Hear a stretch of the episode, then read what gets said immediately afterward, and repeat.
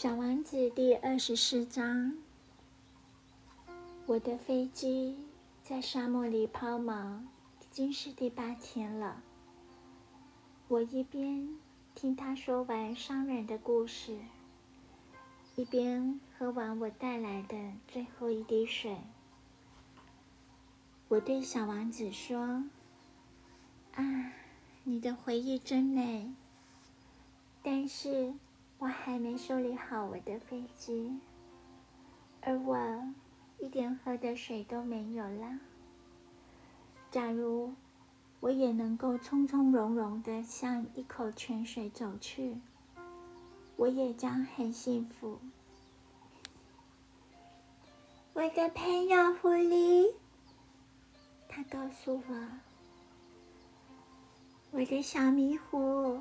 这个和狐狸没有关系。为什么？因为我们快要口渴死了。他不懂我的理论，他回答我说：“有个朋友总是好的，即使一个人快要死了。”我吗？我跟狐狸做了朋友。而非常满足。我对自己说，他一点也不想到危险，他从来不饿不渴，一丝的阳光对他已够了。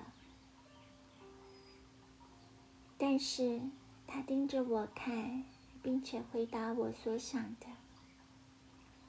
我也口渴。我们去找一口井吧。我显得不耐烦。在这广大的沙漠里，轻率地去找一口井是不可思议的。然而，我们还是动身了。当我们一言不发地走了好几个小时后，夜幕下垂了。星星开始在闪烁。我因为口渴，有点发烧。那些星星就像是在梦中看到的一般。小丸子的话在我的记忆里回旋。你也口渴吗？你？我问他。但他并不回答我的问题，他只简单的告诉我：“水也许对心你是好的。”我不明白他的回答，但我不说话。我知道不应该问他。他疲倦了，他坐了下来，我坐在他旁边。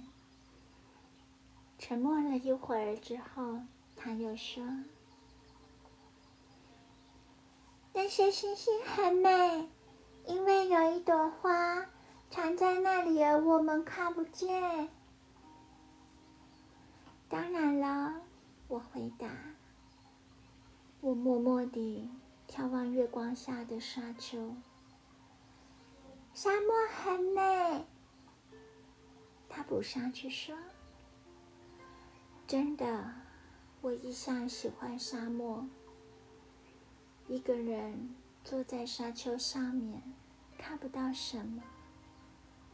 然而，万籁俱寂中，却有些东西在发光。小王子说：“是沙漠美丽的是，它在什么地方藏了一口井？”我恍然大悟，这沙漠中神秘的亮光。当我是小孩的时候，我住过一间古老的房子，而传说中说有宝藏埋在里面。当然了，从来没有人知道怎么样去发现那宝藏，甚至于也没有人去找它。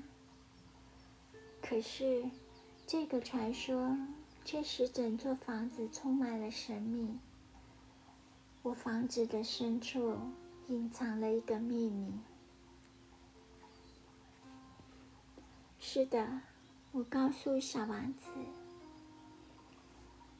不管是房子、星星或沙漠，使它们美丽的是看不见的东西。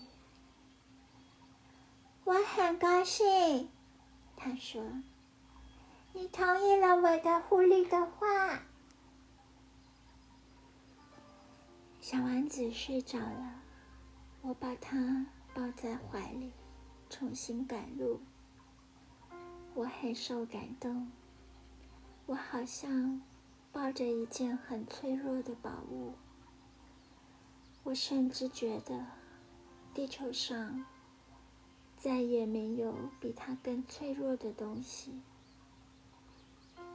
在月光的清辉底下，我凝视他苍白的额头，他微闭的双眼，他一头在晚风中灯芯草似的飘荡的柔发。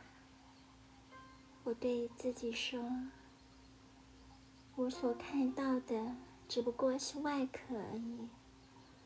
最重要的东西是看不见的。当那半起的小唇展露半个微笑的时候，我又对自己说：“这位入睡的小王子，使我这样感动的是，他对一朵花的真诚，甚至于……”在他睡着的时候，那朵玫瑰花的形象像烛光一样照耀着他，而我觉得他更加脆弱。我们应该用心保护烛光，否则一阵微风就足以把它吹熄掉了。就这样走着。在破晓时分，我发现了一口井。